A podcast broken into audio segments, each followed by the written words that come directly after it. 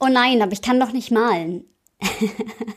das ist eine ganz, ganz häufige Reaktion in meinen Design Thinking Workshops, wenn es um das Thema geht, wir wollen etwas visualisieren, also bildlich darstellen. Das ist ein ganz zentrales Prinzip im Design Thinking und was es damit auf sich hat, warum etwas aufmalen für die Kreativität einen großen Unterschied macht, das erfahrt ihr in dieser Folge.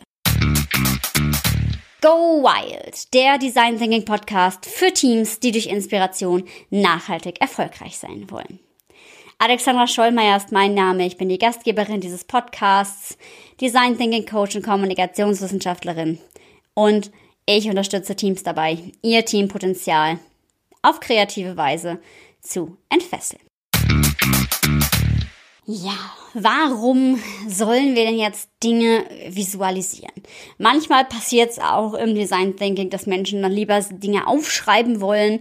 Und ähm, natürlich ist auch Storytelling und Aufschreiben was ganz Wertvolles, wenn man etwas zu Papier bringt. Allerdings sind natürlich Worte viel langsamer vom Gehirn zu verarbeiten als Bilder.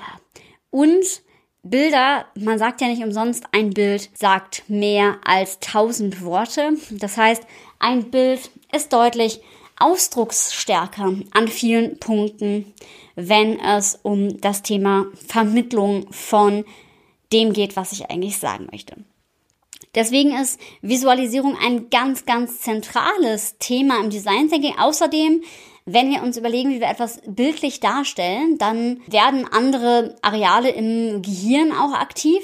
Das heißt, unser komplexes Denken ähm, wird angeregt, beziehungsweise halt eben auch die kreativen Gedanken werden mehr aktiv und die brauchen wir natürlich im Design Thinking ganz verstärkt. Das heißt, ähm, auch auf neuronaler Ebene tut sich was im Gehirn, wenn wir quasi nicht nur was aufschreiben, sondern wirklich was darstellen. Das heißt, sozusagen der Schalter zur Kreativität wird bewusst umgelegt. Wenn wir also etwas bildlich darstellen. Erstmal macht das auch nochmal was, was im Design, denke ich, ja auch ein Teil des Ganzen ist. Und zwar gibt es manchmal auch einfach eine Prise Humor dazu. Ja, das heißt, auch das ähm, Humor führt ja bei uns dazu, dass Dopamin ausgeschüttet wird. Das bringt uns nochmal mehr in eine gute Stimmung, um kreativ zu sein und zu werden und den kreativen Flow und die Inspiration nachhaltig anzuregen. Außerdem vermitteln Bilder viel mehr Emotionen auf Anhieb, als das eben ein Text oder etwas Geschriebenes kann, weil das muss man sich ja erstmal durchlesen, das kann auch natürlich helfen, aber eine bildliche Darstellung macht es direkt eingängig. Das heißt, wir können ähm, intuitiv direkt die Emotionen von etwas aufgreifen. Also Beispiel, wenn wir eine Teampersona malen, was ich öfter im Design Thinking Workshop mache. Also ähm, quasi unser Team als eine Person darstellen. Also wenn wir unser Team zu einer Person vereinen müssten, was hätte sie vielleicht für Gebrechen, was könnte sie besonders gut, was wären Stärken und nochmal bildlich darzustellen, wo sind vielleicht auch Hemmschuhe. Und das kann helfen, nochmal deutlich darzustellen, wenn man das dann gemeinsam malt, nochmal wirklich auch emotional in das Thema reinzugehen. Oder was ich auch ganz häufig mache, ist, ähm, dass ich damit starte, wenn es um Visionsarbeit geht, zu sagen, okay, ähm, wie sieht die Vision von jedem Einzelnen aus? Und derjenige soll das dann aufmalen. Und dadurch ergibt sich eben auch eine ganz emotionale Atmosphäre im Team auf eine positive Art und Weise, die Inspiration anregt, weil man kann ja unmittelbar sehen, wie der andere das meint und ähm, sich viel, viel besser im wahrsten Sinne des Wortes reinversetzen, als wenn man eben nur davon erzählt. Ja, das heißt, ähm, diese physischen Bilder regen die Kreativität ganz, ganz nachhaltig an und auch das Verstehen untereinander. Ja, weil in der Kommunikation haben wir immer ein Grundproblem. Wir können uns nie zu 100 Prozent verstehen. Ja, das hat mein Prof immer so schön gesagt ähm, in, unseren, in unseren Vorlesungen. Das heißt, es gibt immer das Grundproblem in der Kommunikation. Wir können uns nie zu 100 Prozent verstehen, weil jeder die Dinge die Bedeutung von Dingen anders zusammensetzt. Das heißt, alles, was wir tun können, ist das Verständnis für ein Ding über Kommunikation einander anzunähern. Und wenn wir uns überlegen wollen, wie unsere Perspektive auf unsere Teamprozesse ist, dann macht es natürlich da eben auch Sinn, bildlich zu arbeiten, weil es deutlich effektiver und effizienter ist, wenn ich das bildlich darstelle, anstatt einfach nur zu sagen, weil da muss man theoretisch nochmal mehrfach nachhaken, bis man es wirklich richtig verstanden hat im Detail. Und darum helfen bildliche Darstellungen auch sowas sehr schnell eingängig zu machen und auch diese Bilder können tatsächlich tragen. Das heißt, wenn wir zum Beispiel ein Bild davon machen, wie unser Büro eigentlich aussehen soll und wir das auch aufmalen, dann ist das tatsächlich was, was das ganze Team motivieren kann, auf etwas hinzuarbeiten oder sich auch dafür einzusetzen und das dann bewusst zu gestalten.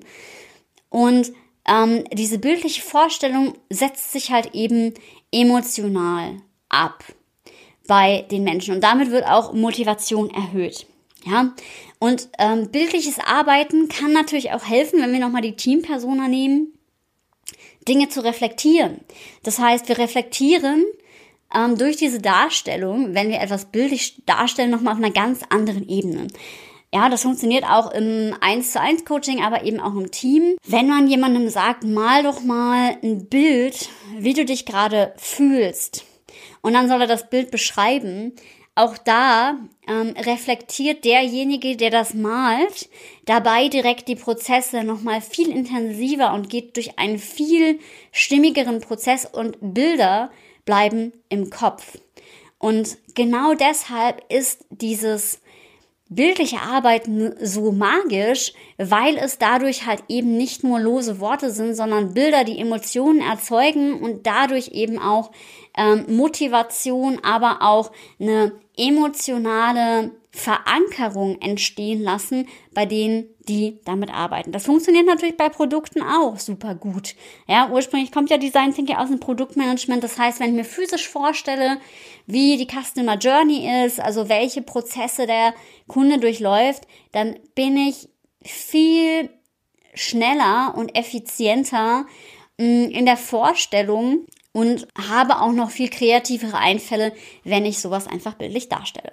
Und genau darum geht's. Außerdem, wie gesagt, macht es auch einfach Spaß und es gibt immer was ähm, zu lachen, auch einfach dadurch. Und auch Humor ist eine Emotion, die verbindet. Das heißt, wenn es um Konflikte geht im Team, ist das ein Tool, was helfen kann, einfach eine lockere Atmosphäre reinzubringen und damit auch über Themen zu sprechen auf einer anderen Ebene, also viel lockerer, beziehungsweise eben nicht in so Diskussionen sich zu, tot zu diskutieren, sondern ja, auch eine Distanz zu Dingen aufzubauen. Also wenn ich jetzt meine Probleme an einem Bild darstelle, dann reflektiere ich das und bin nicht so direkt damit eingenommen, dann kann es mir wirklich auch von außen im wahrsten Sinne des Wortes angucken, ja, und kann dann eben auch über diesen humorvollen Weg oft viel leichter eine Lösung finden für bestimmte Dinge. Vielleicht humpelt unsere Teampersona, ähm, als wenn ich das anders täte.